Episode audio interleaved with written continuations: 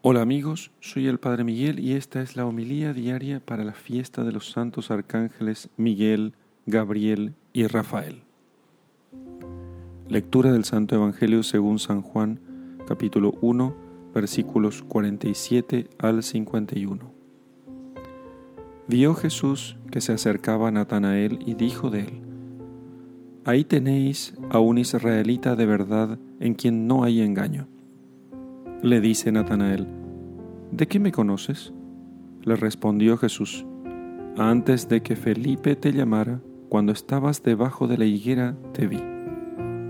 Le respondió Natanael, Rabí, tú eres el Hijo de Dios, tú eres el Rey de Israel.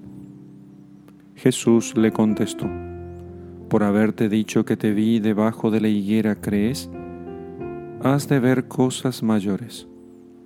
Y le añadió, En verdad, en verdad os digo, veréis el cielo abierto y a los ángeles de Dios subir y bajar sobre el Hijo del Hombre. Palabra del Señor. Gloria a ti, Señor Jesús. Queridos amigos, la fiesta de los santos arcángeles Gabriel, Rafael y Miguel, eh, reúnenos en una sola fiesta a aquellos ángeles cuyos nombres aparecen en las Sagradas Escrituras. Pero en ellos queremos celebrar a toda la corte celestial, o sea, a todos los ángeles que están al servicio de Dios. Sus nombres podrían ser inspiradores para nosotros porque eh, Rafael significa medicina de Dios, Gabriel significa la fuerza de Dios y Miguel significa quién como Dios. Pero no es tan importante sus nombres cuanto cómo los ángeles, a través de toda la historia de la salvación, han mostrado siempre cómo son servidores de Dios para el cumplimiento de sus planes. Entonces, lo que los ángeles hacen es, además de servir a Dios en los esplendores de su gloria, ellos están destinados, aquellos que están destinados a nuestro mundo, a ayudarnos a poder cumplir la voluntad de Dios.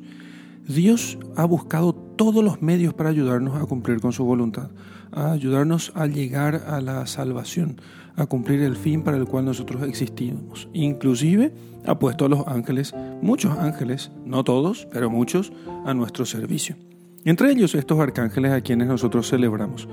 Entonces, al celebrarlos a ellos, lo que estamos haciendo es pedirles que nos auxilien a nosotros el cumplimiento de la voluntad de Dios.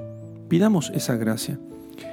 Muy en especial quisiera enfatizar la figura de San Miguel Arcángel, que es patrono de la iglesia, porque en la escritura siempre se lo ve a él defendiendo al pueblo de Dios y después defendiendo también entonces a la iglesia.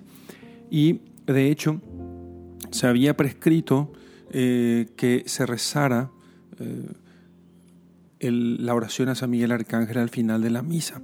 Y eso porque lo que se pedía era con más insistencia que se, eh, se pidiera a San Miguel Arcángel que, cuya profecía decía que al final de los tiempos Miguel se levantará para poder defender al pueblo eh, en el tiempo del anticristo. Entonces los papas pidieron que en estos tiempos que nos toca vivir de grandes dificultades y sufrimientos para la iglesia, que pidamos a San Miguel que defienda a la iglesia y que nos defienda a nosotros de todos los males y principalmente a la iglesia. ¿sí? Porque el demonio procura, que también es un ángel, aunque caído, procura él continuamente hacernos perder la gracia.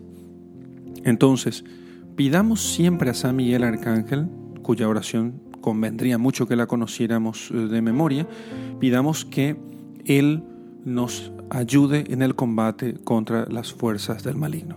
Y terminemos entonces este sermón rezando esta oración. San Miguel Arcángel, defiéndenos en la batalla, sea nuestro amparo contra la perversidad y acechanza del demonio. Reprímale Dios, pedimos suplicantes. Y tú, príncipe de la milicia celestial, arroja al infierno con el divino poder a Satanás y a todos los espíritus malignos que andan dispersos por el mundo para la perdición de las almas. Amén. En el nombre del Padre y del Hijo y del Espíritu Santo. Amén.